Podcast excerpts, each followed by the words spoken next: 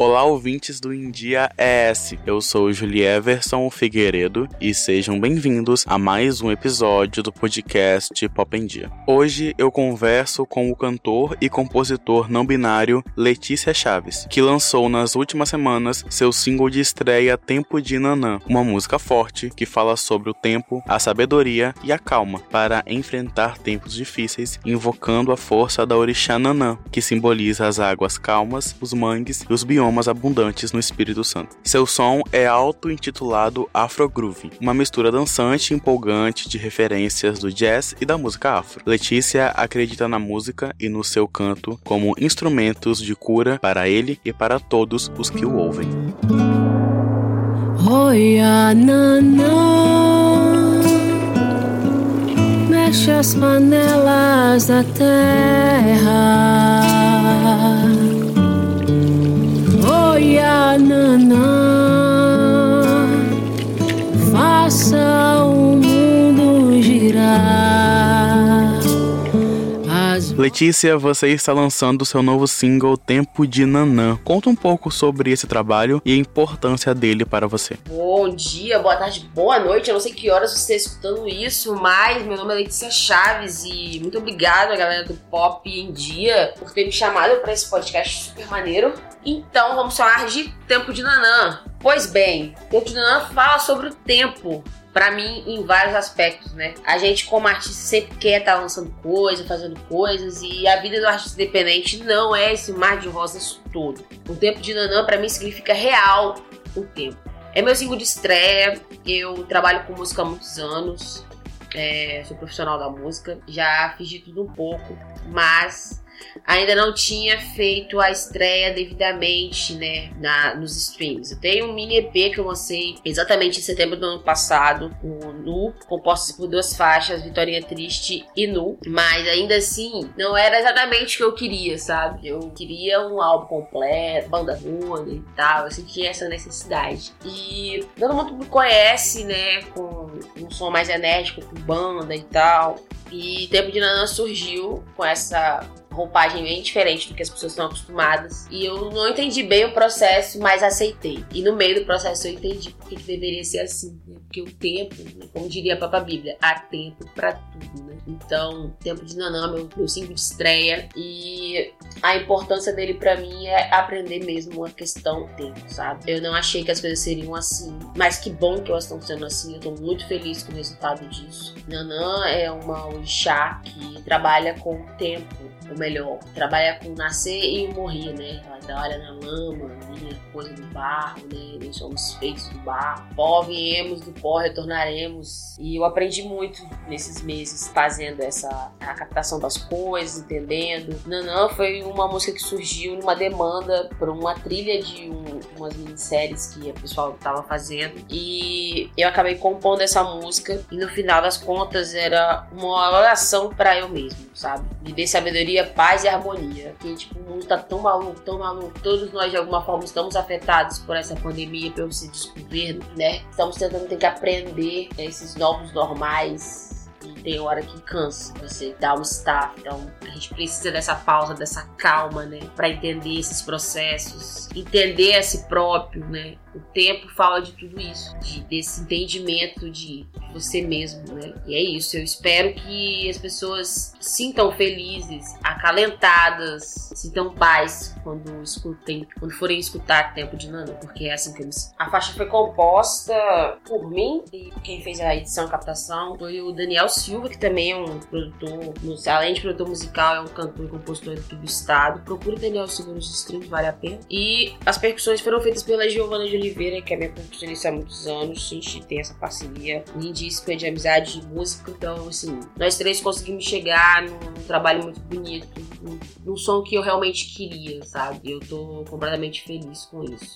Os elementos visuais neste trabalho têm um significado muito profundo e bonito. Como foi o processo de criação da parte visual do projeto? Então, é, a Orixá Nanã, ela trabalha, né? Aliás, a cor dela é o roxo, né? E o roxo no mundo espiritual, ele tem significado de transmutação de purificação, renovação, né? Cada cada pessoa, né, que trabalhou na parte visual do projeto foi pensada com muito carinho. A capa do single foi feita por Diego Santos, que é um artista plástico, um amigo e também irmão de fé. Diego tem um trabalho muito voltado para elementos da das religiões afro-brasileiras, né? Ele desenha muitos orixás. E eu chamei para dançar no clipe a Ângela Diniz, que é uma amiga também, e na hora que eu decidi fazer o clipe, né, eu não consegui pensar em nenhuma outra pessoa a não ser a Ângela, né? Foi o fato dela ser uma mulher mais velha, já ser mãe, né? E a Orixá Nanã é considerada a mãe de todos os orixás, né? E é uma mulher vaidosa, a Ângela é uma, uma mulher muito vaidosa, uma mulher que se cuida, é muito bonita. Eu carinhosamente a chamo de mãe às vezes, então acho que não teria uma pessoa melhor para poder dançar. A Ângela faz parte da, do coletivo Performance Itinerante, né? Que faz muitas apresentações com dança afro, né? Eu não achei que, ser, que deveria ser uma outra pessoa mesmo, assim. A Angela foi uma escolha muito de coração e o resultado ficou incrível, como vocês puderam conferir, né? A Flora Fiorio foi a pessoa que, que fez todas as imagens, as fotos, né? Fez a direção artística, né? Visual do clipe. E eu gostei muito de trabalhar com a Flora, eu não a conhecia, só conhecia ela por rede social, mas eu fiz uma lição de casa e fiquei procurando alguém para fazer esse clipe e deparei com a Flora. E falei, vou bater na porta da, do Instagram dela na cara de pau. E foi uma grata surpresa, porque a Flora foi super receptiva comigo e super comprou a ideia e foi muito cuidadosa com todos os detalhes, né? A gente fez uma pesquisa de campo, vamos visitar alguns lugares aqui, fizemos umas imagens e ela se preocupou né, com as minhas demandas, a gente estava preocupado em não confundir os orixás, né? Porque ah, o Espírito Santo é repleto de água, então tem água para todos os orixás e também tem as lamas de nanã, né? Então a gente foi fazer essa visitação, foi bem bonito, é, explorar outros pedaços do Espírito Santo também, né? Dentro de Vitória mesmo, explorar a ilha, né? A ilha tem seus encantos, né? Suas belezas. E fora foi muito acessível. Assim. Ela e a Ângela se deram muito bem, né? Com a troca bonita. Ela conseguiu captar também um pouco de mim, que a intenção a princípio não era aparecer no clipe, mas depois eu senti vontade para aparecer, porque sou uma pessoa meio tímida para as câmeras. E ela foi muito sensível nisso, né? Conseguiu captar o melhor de todos. Eu agradeço muito a parceria. E é isso, né? Eu tentei trabalhar com pessoas pretas o máximo que eu pude para fazer esse trabalho, né? Eu sempre tenho essa premissa na minha vida de sempre trabalhar com pessoas pretas. É isso, gente. Coloquem mais mulheres, pessoas trans e pretas nos trampos de vocês. Qual a importância da cultura afro para o seu trabalho? A cultura afro, ela tem grande importância no meu trabalho porque eu não tenho como separar a cultura afro de mim, né? Eu sou uma pessoa preta, trabalho com elementos pretos, tento trabalhar sempre o máximo possível com sons afro-brasileiros. Né? A música é sobre uma orixá que faz parte né, de, de, da religião afro-brasileira. Eu também faço parte de uma religião afro-brasileira. É, faço parte também, de, de, sou militante, milito junto com os meus irmãos do Ciclo Palmarino. Então, assim, estou rodeado de gente preta, de cultura preta o tempo todo. Gosto de me vestir também com com elementos afros, né, sempre que possível. Então, assim, não tem como falar de mim sem falar de cultura afro, né? Porque estamos aí, vivendo. E quais são as suas influências? Artistas e pessoas que inspiram o seu trabalho? É, minhas influências, eu sou um grande mosaico sonoro. Eu geralmente digo que eu faço um afro brasileiro, porque eu gosto muito de groove, né? De RB, de blues, de jazz, de rock, mas também que são todos ritmos pretos, né? Mas quando a gente fala de rock, a gente pensa num homem branco, mas o rock é um ritmo preto feito por pessoas pretas. E amo música brasileira, né? Sou pessoa muito da MPB, então eu junto esses todos os elementos e faço meu som, né? Eu sou muito enérgica, gosto muito de percussão, a minha banda tem duas percussionistas, assim, então sou a pessoa muito da percussão para além de uma bateria, né? É, as minhas influências no Brasil é Geraldo Azevedo, Zé Ramalho, Mia Ferreira, a Alcione, é, Dona Onete, eu gosto muito de música do Pará, muito música do Norte, né? De Javan, Caetano Veloso. Essa galera do MPB raiz, E essa galera nova também, né? Gosto muito. E da galera gringa, né? Gosto de Black Pumas, BB King, sou muito fã das guitarras do King e tal. Essa galera aí, essa, dessa grande mistureba, né? Letícia, o que te inspira e te move para fazer música? O que me inspira e me move para fazer música? Tudo. É, as minhas letras, elas são o meu dia a dia, né? Eu sou uma pessoa LGBT, então eu também falo sobre as dores os amores de ser uma pessoa LGBT. É, eu sou uma pessoa trans não binária, então também falo isso nas minhas letras. Então, assim, a minha vivência me inspira a fazer música, sabe? Eu preciso expurgar os meus sentimentos cantando, escrevendo. Falo das bads dos outros, então meus amigos contam história, acaba virando música. É, milito nas minhas letras também, porque, né, como uma pessoa militante, minha forma de militar é com a música, então vou falar das minhas dores cantando, vou fazer pelos meus cantando. E tem o meu lado espiritual, né, que eu é, recebo algumas composições, né, trabalho com essa coisa espiritualística para compor, então é, não tem como separar uma coisa da outra. Eu sempre trabalhei com esse lado mais místico para escrever também, né? Esse lado espiritualista. Me considero uma pessoa bastante espiritualista, assim. Não consigo separar, né, a pessoa que segue a religião e o cantor, né? Nem o, o cantor e o LGBT. Vai estar tudo no mesmo pacote ali, tudo junto. Você é um dos cofundadores do coletivo Pretativa. Conta um pouco sobre esse projeto e como ele começou. Sim, eu sou um dos cofundadores do Pretativa. O Pretativa surgiu por conta de uma inquietação minha, porque eu fui tocar num espaço, o espaço era completamente branco. A única pessoa preta do local era uma moça que estava fazendo uma exposição.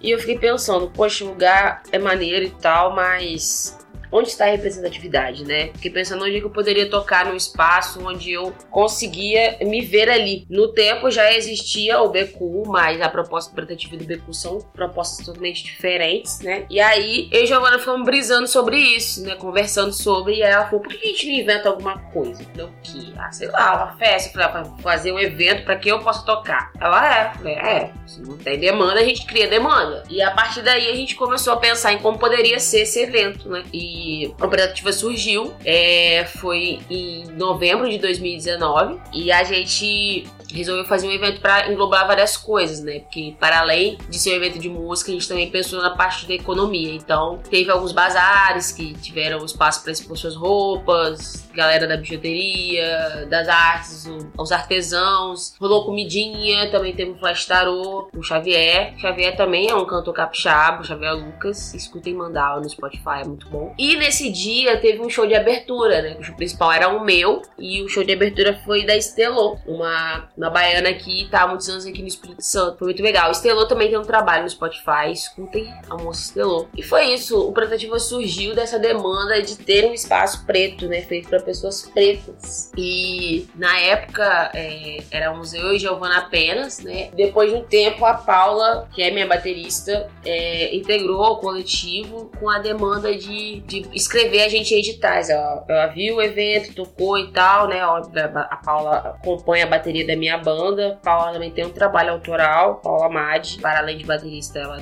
faz os trampos dela de rap e entre outras coisas. Paulinha é uma artista completa. Ela entrou com esse desafio de propor pra gente de escrever para editais e ela contribuiu. Paula, para além de musicista, trabalhou muito tempo em coletivos, né, da periferia, ela é uma pessoa que tá engajada dentro da periferia e contribuiu com a gente com isso. E aí, graças a Deus, a gente passou no Aldir Blanc em 2020 e podemos fazer o Festival Pretativa, né? O coletivo fez o Festival Pretativa e é muito difícil, galera. Um coletivo de três pessoas gerir um festival? É, mas foi incrível.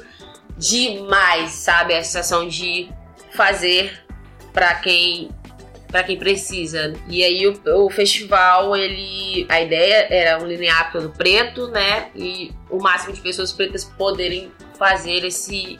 Esse rolê. E aí, a gente teve a ousadia, né, de ser o primeiro festival a produzir um EP só com pessoas pretas. A gente fez uma, uma edital de seleção e selecionamos quatro artistas, que foi o Teusayo, o Ogó, a Branu e o Bruno Chico. E demos um single para eles, né? E por final a gente lançou esse EP, né? O fruto do festival é um EP pra sociedade e mais quatro nomes da música capixaba lançados, né? E isso foi muito maneiro, que você trabalha com os sonhos dos outros, né? Eu até chego a, já fiz alguns comentários de que eu fiz pros outros o que eu não fiz ainda para mim, que eu lancei quatro artistas capixabas e só agora eu estou lançando meu single, né? Mas o que importa, na real mesmo, é que tudo tem o um tempo, né? Das coisas. E o tempo era de fazer pelos outros, agora eu tô fazendo por mim. E tá tudo bem, sabe? É, os meninos fizeram um EP lindo chamado de Dudu pra Dudu. Então vocês podem procurar no Spotify. Pode procurar pelo nome do EP ou por pelos separados. E se quiserem conhecer mais o projeto Pretativa, é o arroba Pretativa no Instagram. E é isso. Pretativa é um trabalho que eu tenho muito carinho e agradeço muito as minhas companheiras de coletivo e também minhas musicistas e minhas amigas. A Giovana Oliveira, que toca comigo há muitos anos, e a Paula Madi também. Letícia, hoje qual é o seu maior sonho enquanto artista? Meu sonho hoje enquanto artista, né? Ah, gente, é o que todo mundo quer, né? Eu tenho. Começo hoje com um EP, mas quero gravar gravar um disco, né? Eu sou ainda da moda antiga que quer um discão de 10 faixas, né? Hoje todo mundo trabalha com EPs e tal, com singles, mas eu ainda quero lançar um discão, né? Com 10, 10, 12 faixas, assim. Eu tenho o sonho de realmente viver apenas da minha arte, né? A arte no Brasil a gente sabe como é, mas não é impossível. Então, estamos trabalhando para isso, né? Eu tenho o sonho de poder viver da minha arte, de ter agenda cheia, do Brasil inteiro conhecer meu som, eu poder pagar meus músicos com dignidade sabe? É levar o som pra, pra vida, pro mundo, né? Sair do Brasil, conquistar o mundo com o meu som, alegrar as pessoas, né? A música me alegra e eu acho que é devolutiva para as outras pessoas é a mesma coisa. É alegrar a vida delas, mudar as pessoas, né? De alguma forma, tocar as pessoas, né? a gente faz, a gente faz música para isso, eu faço música para isso, para mexer com as pessoas, porque a música ela me salvou diversas vezes e eu tenho certeza que ela vai continuar me salvando. Letícia, para encerrar, você poderia deixar uma mensagem aqui para o público do India ES? Eu quero deixar para você uma mensagem espero, né, que você tenha ouvido meu som e que ele tenha feito uma diferença na sua vida, tenha te enchido um pouco de amor, de paz, de tranquilidade, né? É, agradeço já, né, o convite do podcast Pop em Dia. Muito obrigado pela oportunidade. E é isso, gente. Eu agradeço e espero que você que esteja ouvindo